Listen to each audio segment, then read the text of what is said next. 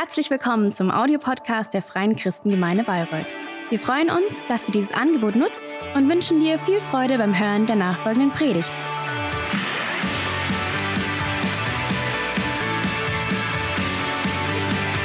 Ähm, ja, wie Christian gesagt hat, dritte Station, dritter Hotspot. Ähm, wir begleiten Jesus auf dem Weg zum Kreuz. Wir sehen sein Leiden, sein Sterben, aber am Ende stehen wir vor einem leeren Grab, weil Jesus auferstanden ist und weil er lebt. Es ist die größte Comeback-Geschichte des Universums und sein Comeback ist dein Comeback.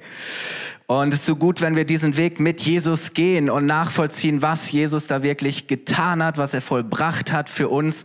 Und es ist schon jetzt eine meiner Lieblingspredigtserien. Ähm, seit zehn Jahren bin ich hier und ähm, es gibt so Favoriten, oder? Aber ich muss sagen, mich packt das wieder ganz neu. Ähm, auch nachzuempfinden und für mich in Anspruch zu nehmen, was Jesus getan hat.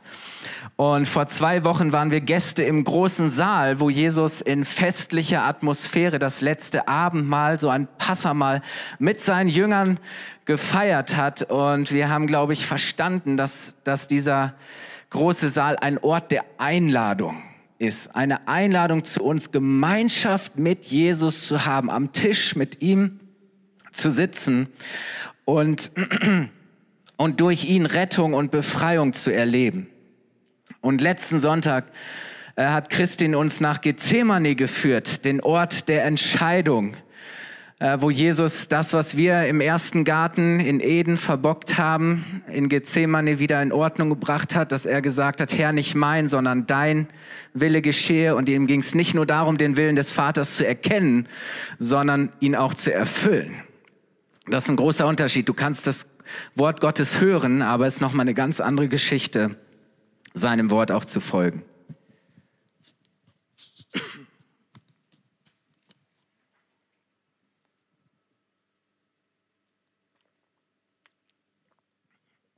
Also das war der Ort der Entscheidung und jeder von uns kennt diese Hotspots in seinem Leben, wo wir uns bewusst entscheiden müssen, Gottes Willen zu tun.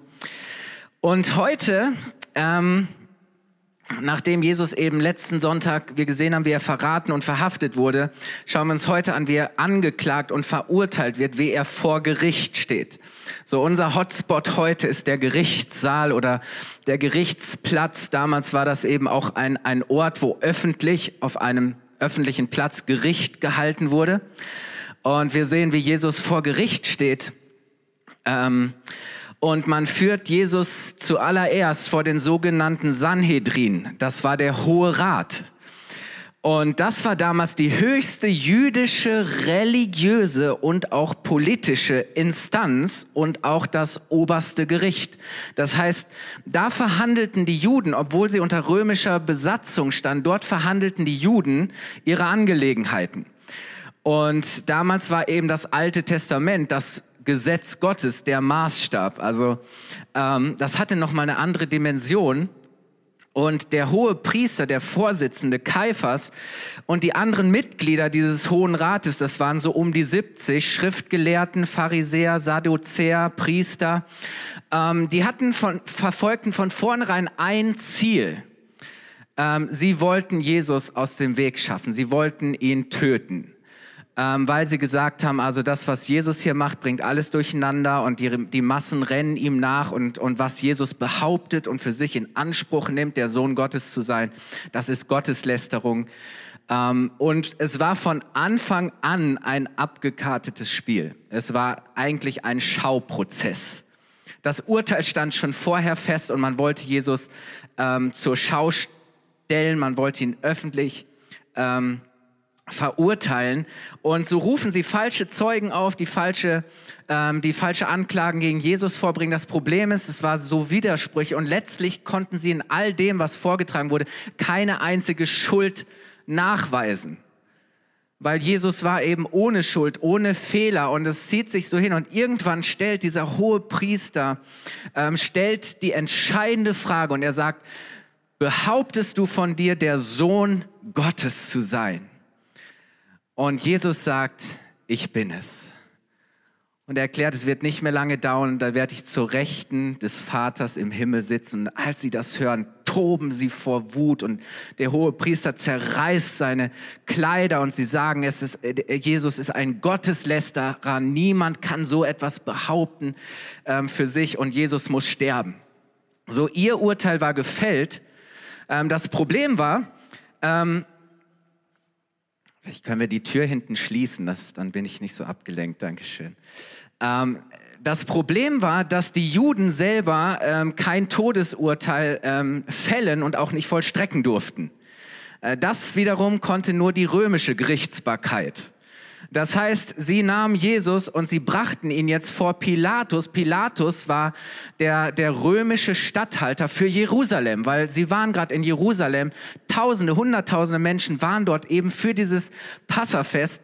Und, ähm, und Pilatus hört sich erstmal an, was für Vorwürfe da sind. Und, und für Pilatus kann damit nichts anfangen. Also was ist für ihn war das so eine religiöse Spinnerei von den Juden halt. Sie wussten eh, die Juden sind, sind also komisch, weil die glauben nur an einen Gott. Und wo ist das Problem, an ganz viele Götter zu glauben und auch andere Götter daneben irgendwo zu akzeptieren?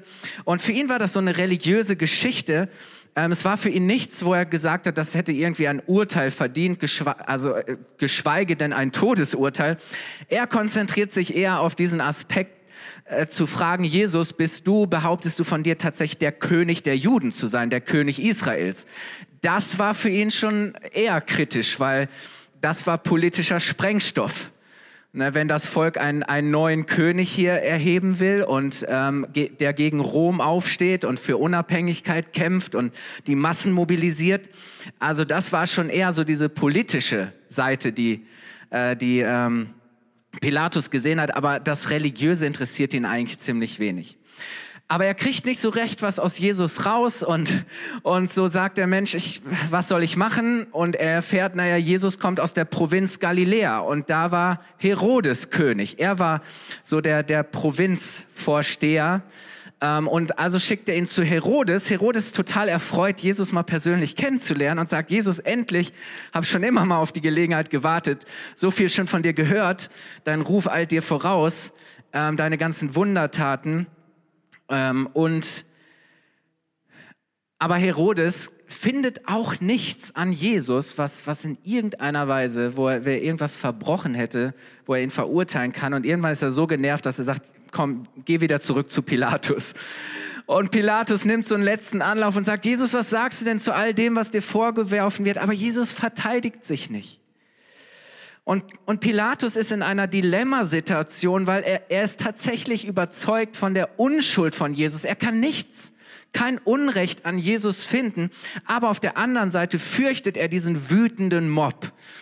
Ähm, er fürchtet Aufstände und Aufruhr und ähm, die religiösen Leiter setzen ihn unter Druck und sagen, hey, wenn du Jesus nicht verurteilst, dann, ähm, dann bist du kein Freund des Kaisers, ähm, dann bist du dem Kaiser gegenüber nicht loyal.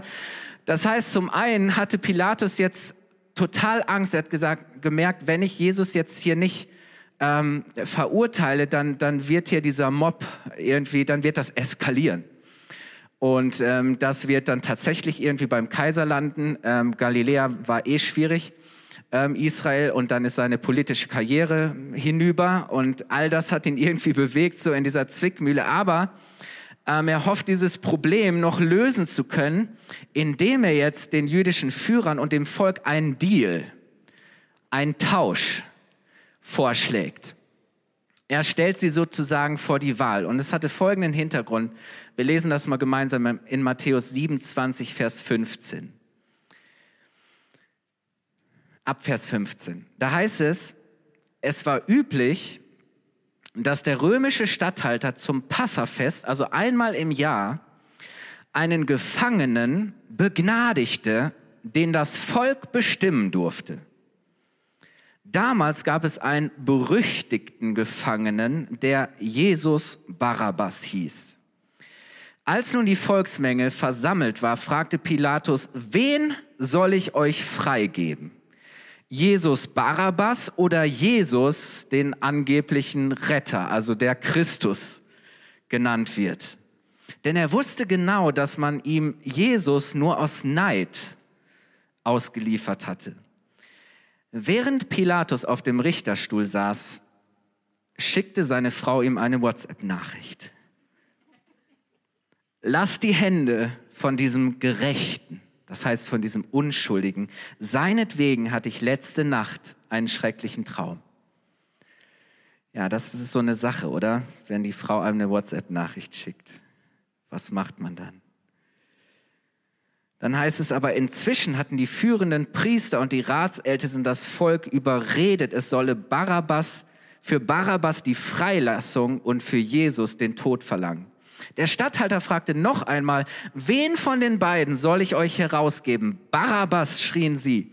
Und was soll ich mit Jesus machen, eurem sogenannten Retter? fragte Pilatus weiter.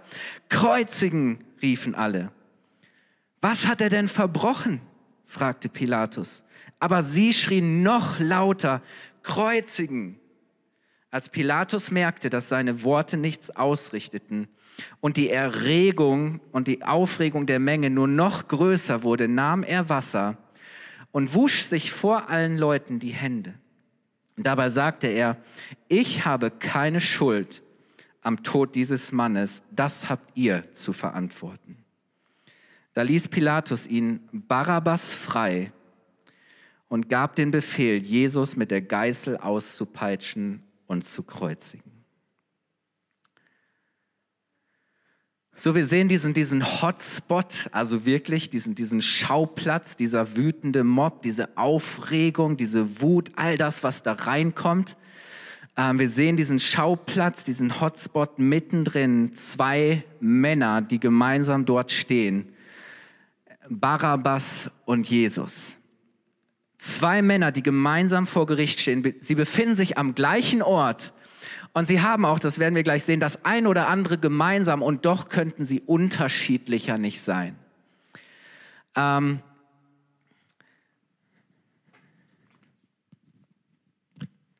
das Erste, was wir erfahren,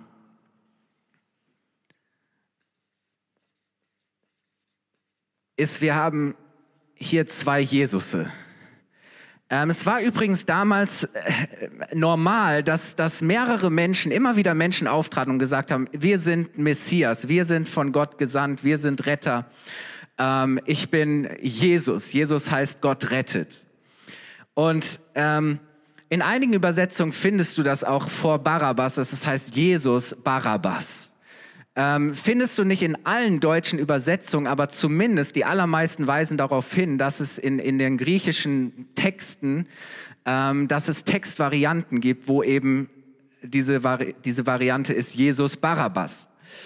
Und ähm,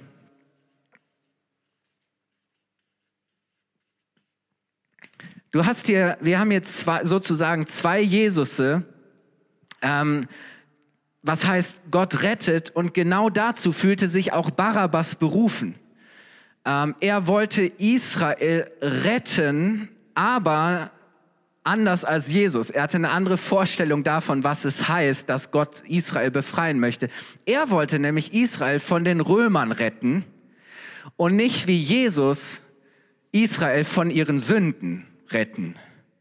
So, er hatte so eine, eine politische Vorstellung davon, was es heißt, dass Gott sein Volk befreit und rettet, ähm, aber eben anders als Jesus. Die zweite Gemeinsamkeit, die wir haben, ist, beide waren prominent. Beide waren im Volk bekannt. Sie hatten einen Ruf, der ihnen vorauseilte. Ähm, nur dass Barabbas ein berühmt berüchtigter Verbrecher war. Ähm, wir lesen in den, in den Evangelien, dass er an einem blutigen Aufstand, einem Anschlag gegen die römische Besatzungsmacht beteiligt gewesen war. Also Barabbas war nichts anderes als ein politischer, nicht nur Aktivist, sondern ein Terrorist, der auch vor Gewalt nicht zurückschreckte, der seine Feinde, die Römer, so sehr hasste, dass er sogar bereit war, sie zu töten. Das heißt, er wurde zum Mörder. Auf der anderen Seite sehen wir Jesus, der seine Feinde nicht hasste, sondern der seine Feinde liebte so sehr, dass er bereit war, seinen Feinden zu dienen und sein Leben für sie zu geben. Das ist der Unterschied. Interessant ist auch, was Barabbas bedeutet.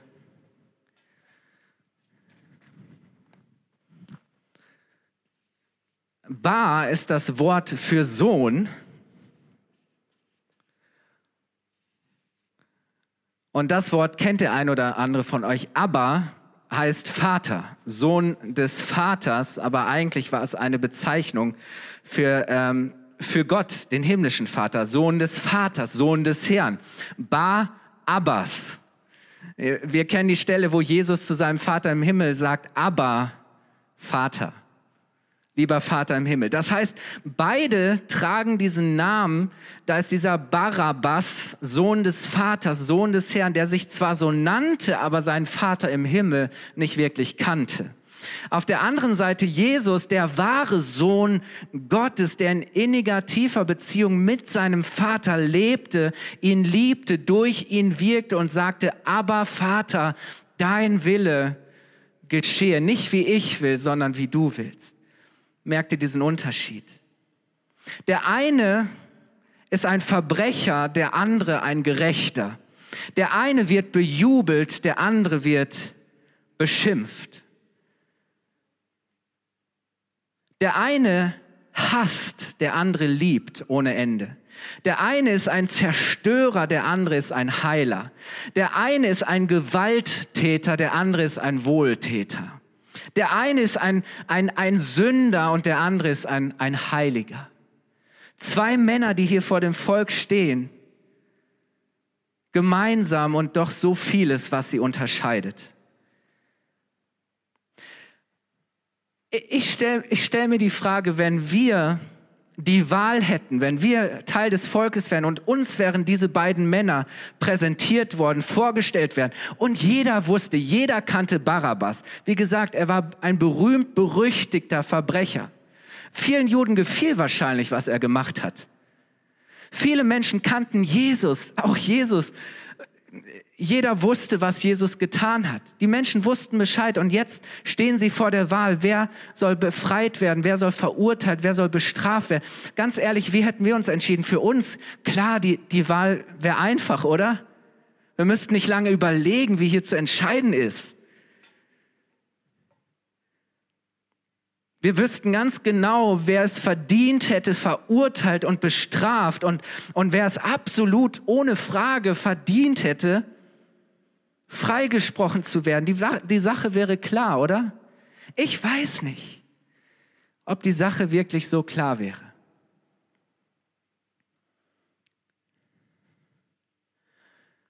Es gibt diesen Film Barabbas und da gibt es eine Szene, ähm, irgendein Dialog zwischen zwei Männern. Und es geht eben darum, warum die Masse einen unschuldigen Mann äh, verurteilt und einen Verbrecher äh, freilässt. Und, und da ist dieses Zitat, Sünder finden immer einen Gefallen daran, den, der ohne Sünde ist, zu vernichten. Sünder finden immer einen Gefallen daran, den, der ohne Sünde ist, zu vernichten. Das ist unsere menschliche Natur. Ganz ehrlich, wie schnell kann es gehen, dass auch wir Unschuldige verurteilen und Schuldige freisprechen? Wie schnell kann es passieren, dass wir das Recht und die Wahrheit verdrehen, damit, damit unsere Schuld nicht auffällt, damit wir besser dastehen? Wo es verdrehen und sagen, hey, weil es doch alle machen weil wir nicht bereit sind, uns unsere eigene Schuld einzugestehen. Ganz ehrlich, wir sprechen so gerne schuldig. Wir schieben so gerne die Schuld auf andere. Wir wollen nicht schuld sein. Es ist so leicht, andere ganz schnell schuldig zu sprechen. Andere für das verantwortlich zu machen, was falsch läuft. Ganz ehrlich, so schnell stimmen auch wir in den Chor der der Kläger ein, in den Chor der Ankläger. So schnell gehören wir zum Mob derer, die andere verurteilen und die mit einstimmen. Es kann so schnell gehen, ganz ehrlich, oder? Und, und so oft finden wir Gefallen daran, weil wir besser dastehen. Aber wisst ihr, in der Gegenwart von Jesus wird sichtbar, dass wir falsch liegen, dass wir die Schuldigen sind, dass er der einzig Gerechte ist, dass keiner gut ist. Ja, wir möchten immer gut dastehen, aber wir sind es nicht.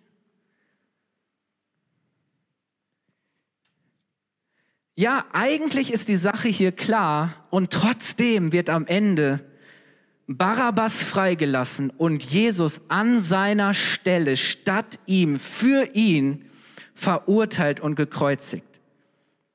Die Verurteilung von Jesus, und das ist doch das Verrückte, die Verurteilung von Jesus bedeutet seine Befreiung.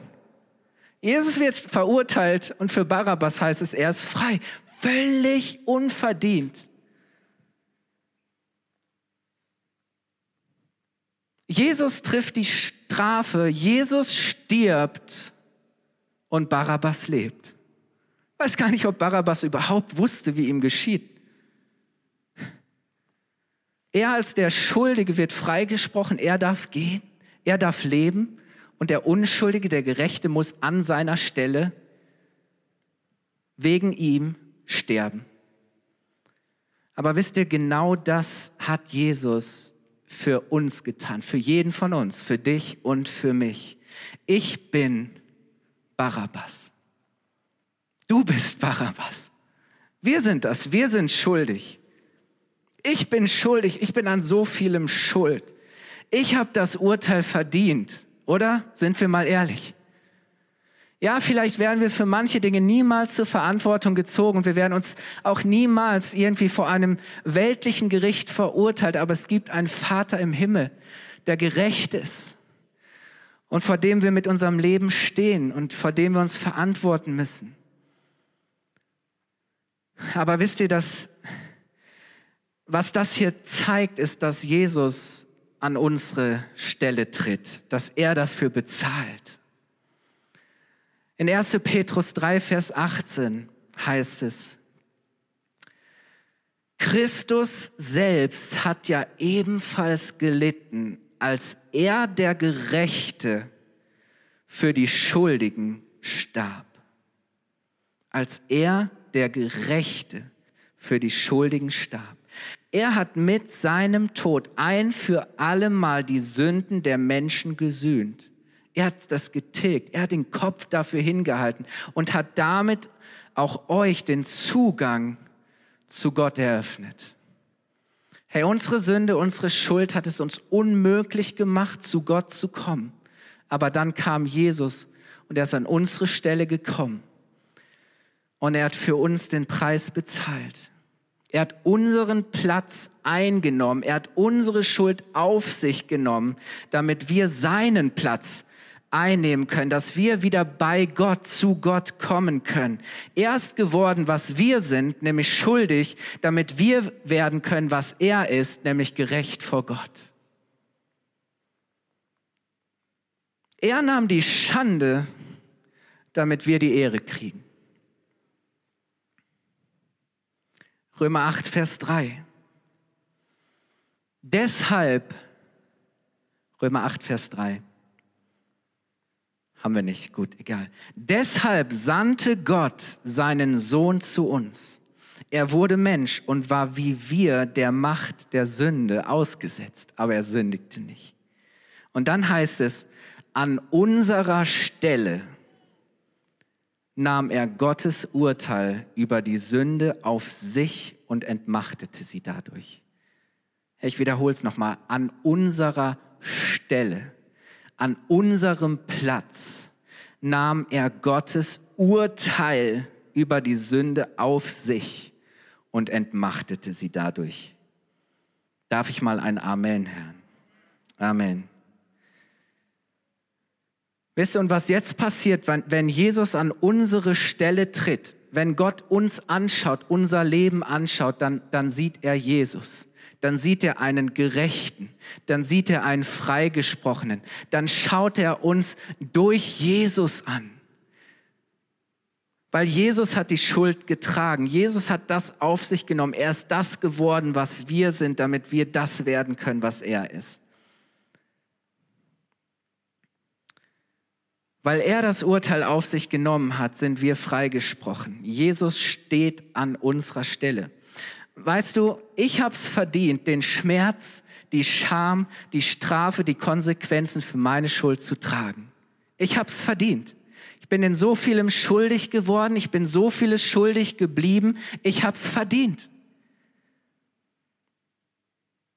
Mich trifft die Schuld und das Urteil ist gerechtfertigt. Es ist absolut gerecht.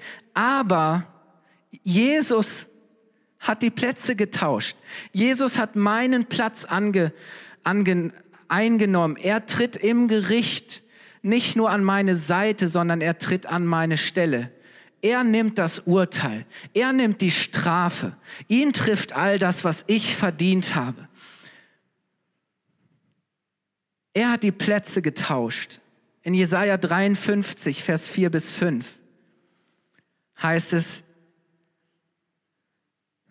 da heißt es, wir dachten, er wäre von Gott geschlagen, er wäre von Gott gestraft. Und dann heißt es, in Wahrheit aber hat er die Krankheiten auf sich genommen, die für uns bestimmt waren und die Schmerzen erlitten, die wir verdient hatten. Wir meinten, Gott habe ihn gestraft und geschlagen, doch wegen uns, wegen unserer Schuld wurde er gequält und wegen unseres Ungehorsams geschlagen. Die Strafe für unsere Schuld traf ihn und wir sind gerettet. Er wurde verwundet und wir sind heil geworden.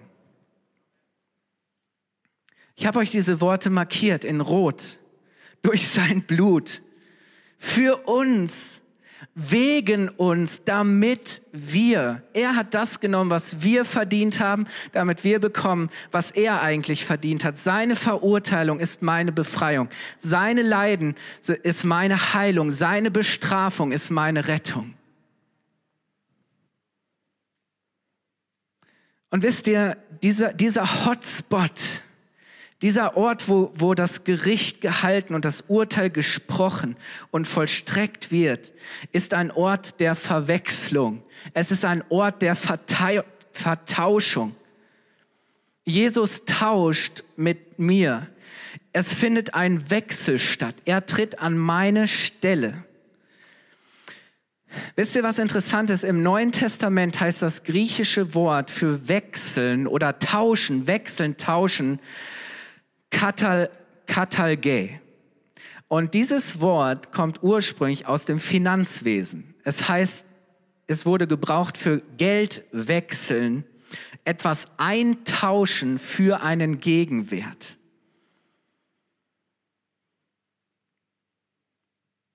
In den meisten deutschen Übersetzungen wird normalerweise dieses Wort Katalge nicht mit wechseln oder tauschen übersetzt, sondern mit versöhnen. Ist interessant. Wenn du Griechisch kannst und ein griechisches Neues Testament findest, überprüf das gerne. Und ein Beispiel dafür ist 2. Korinther 5, Vers 18.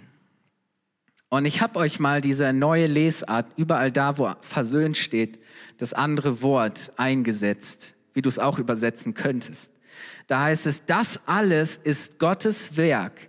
Er hat uns durch Christus mit sich selbst ausgewechselt. Und er hat auch uns den Dienst der Auswechslung übertragen. Ja, in der Person von Christus, durch Christus hat Gott die Welt mit sich ausgewechselt, so dass er den Menschen ihre Verfehlungen nicht anrechnet. Den, der ohne jede Sünde war, hat Gott für uns an unserer Stelle zur Sünde gemacht, damit wir durch die Verbindung, die Beziehung mit ihm, die Gerechtigkeit bekommen, mit der wir vor Gott bestehen können. Ist das nicht interessant? Wodurch findet diese Versöhnung statt? Versöhnung durch Vertauschung. Versöhnung durch Vertauschung. Gott versöhnt sich mit uns, indem er Jesus an unserer Stelle verurteilt und uns an seiner Stelle annimmt. Jesus ist wie wenn zu sagen, hey, was kostet es, dass du befreit wirst? Was kostet es, dass du freigesprochen wirst? Und Jesus und Gott legt seinen Sohn auf die Theke, auf den, auf den Bankschalter und sagt, hey, ich bin bereit, dafür zu bezahlen. Ich bin bereit, diesen Tausch zu machen. Ich gebe meinen Sohn her, damit ich die Menschen wieder zurückgewinnen kann. Ist das nicht großartig? Gott versöhnt sich mit uns, indem er seinen Sohn an unsere Stelle gibt. Und wisst ihr, dieser, dieser Hotspot ist eigentlich ein gewaltiger Justizskandal. Aber durch diese Verwechslung oder besser Auswechslung, durch diesen Tausch, Gott gab Jesus für uns, er bezahlte den Preis für uns, wird Vergebung und Versöhnung möglich. Haben wir es verdient? Nein. Es ist pure Gnade. Das Einzige, was wir tun müssen, ist zu erkennen, dass wir Barabbas sind, dass wir es verdient haben, dass wir schuldig sind, dass wir das Gericht verdient haben, ein gerechtes Urteil. Und dass wir das annehmen und schätzen, was Jesus für uns getan hat dass wir es zulassen, dass er an unsere Stelle tritt, dass er seinen Platz in unserem Leben einnimmt, dass wir durch ihn zu, zum Vater kommen, dass wir mit ihm verbunden sind, auch in, in diesem neuen Leben. Wisst ihr, Jesus hat die Plätze getauscht. Jesus ist an, an, an deine Stelle getreten. Und das heißt, du darfst die Anklagebank verlassen und anfangen, in Freiheit zu leben, frei von der Macht und der Konsequenz der Sünde. Frei von Schuld, gerecht gesprochen, versöhnt mit Gott. Ich möchte dich einladen, aufzustehen und das Lobpreisteam darf gerne nach vorne kommen. Weißt du, ich möchte, ich möchte ich wirklich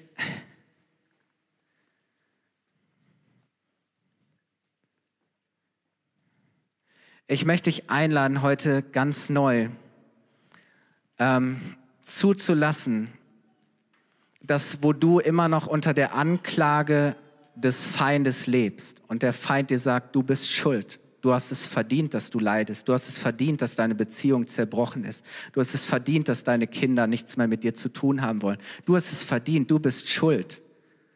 Du bist so du bist so vieles schuldig geblieben, du bist so oft schuldig geworden an anderen, du bist schuld, dass andere Menschen enttäuscht wurden, dass andere Menschen verletzt wurden. Du hast anderen Menschen Leid zugefügt, was auch immer. Aus der Nummer kommen wir nicht raus und wir sagen, ja, ich bin's, ich bin Barabbas, ich hab's verdient. Aber dann zuzulassen, dass, dass Jesus deine Stelle einnehmen darf, dass du das annimmst und sagst, okay, Jesus, Und du darfst es am Kreuz, darfst du das abgeben und deine Schuld und du darfst, ähm, du darfst Vergebung empfangen und du darfst dadurch Versöhnung mit Gott erleben. Und ich möchte dir Mut machen, heute wirklich Jesus diesen Platz zu geben in deinem Leben. Und ich möchte dich auch ermutigen, lass Jesus auch an die Stelle anderer treten. Was würde es verändern, wenn du Menschen siehst, die schuldig geworden sind an dir, die Schuld auf sich geladen haben, die dich verletzt haben, wegen denen du gelitten hast, die dir Schmerzen verursacht haben? All diese Dinge. Und du fängst an, nicht sie zu sehen, sondern, sondern du siehst, dass Jesus auch an ihrer Stelle steht. Dass du dir bewusst machst, dass Jesus genauso an ihrer Stelle für sie gelitten hat, dass er es auch auf sich genommen hat. Wisst ihr, wenn wir, wenn wir einander nicht durch Jesus sehen und wenn, wir nicht, wenn Jesus nicht an unsere Stelle treten darf, dann werden wir immer die Ankläger sein, dann werden wir immer verurteilen, dann werden wir immer mit diesem Schmerz erleben müssen und wir werden niemals Heilung und Versöhnung und Wiederherstellung erleben. Aber es ist möglich, weil Jesus an unsere Stelle getreten ist. Und das verändert alles. Das verändert alles. Wenn Jesus diesen Platz einnehmen darf, wenn wir tauschen darf, hey, schau andere Menschen auch an durch ihn. Er tat es genauso für sie. Und wisst ihr, ähm, deswegen sind wir nicht mehr Sünder, sondern wir sind Gerechte, wir sind Heilige, wir dürfen zu Gott kommen. Und wisst ihr, das anzunehmen heißt, dass wir das absolut wertschätzen und dass es uns das Kostbarste ist, dass Jesus bereit war, den höchsten Preis für uns zu bezahlen. Es ist keine billige Gnade, nichts, was wir für selbstverständlich erachten, sondern wir können Jesus gar nicht dankbar genug sein und ihn gar nicht genug ehren und feiern, dass er mit uns getauscht hat. Oder? So. Und wir sind heute Morgen an diesem Ort der, der, der Vertauschung. Und du darfst Jesus erlauben, diesen Platz einzunehmen und und darfst durch ihn auch deinen Platz vor Gott einnehmen. Und dafür möchte ich beten. Vater, ich danke dir so sehr, dass du deinen Sohn nicht geschont hast, sondern dass du bereit warst, ihn für uns zu geben, dass du ihn an unserer Stelle bestraft hast, verurteilt hast, damit wir gerettet, damit wir geheilt, damit wir frei sein können.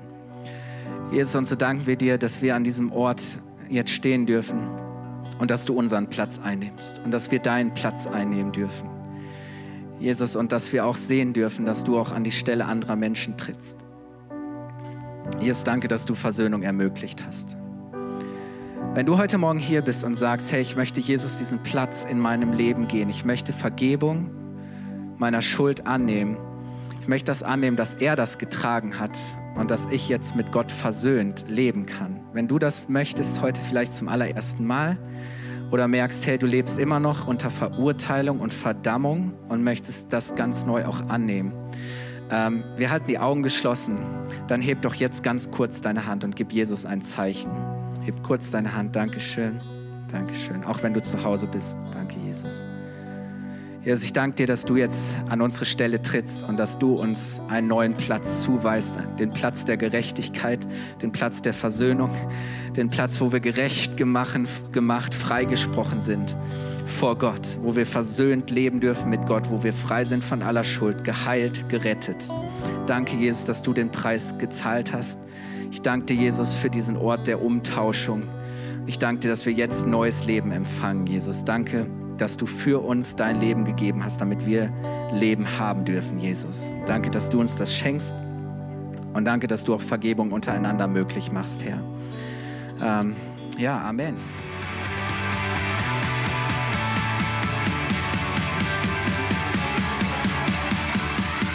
Hat dir die Predigt gefallen? Gerne kannst du sie mit Freunden teilen oder uns einen kurzen Kommentar hinterlassen. Noch mehr würden wir uns aber freuen, dich persönlich kennenzulernen. Du bist herzlich eingeladen, einen unserer Gottesdienste am Sonntag zu besuchen. Alle Infos findest du unter www.fcg-bayreuth.de. Dort kannst du uns auch eine persönliche Nachricht schreiben, wenn du mehr über ein Leben mit Jesus erfahren möchtest oder andere Fragen zum christlichen Glauben hast. Bis zum nächsten Mal. Ade!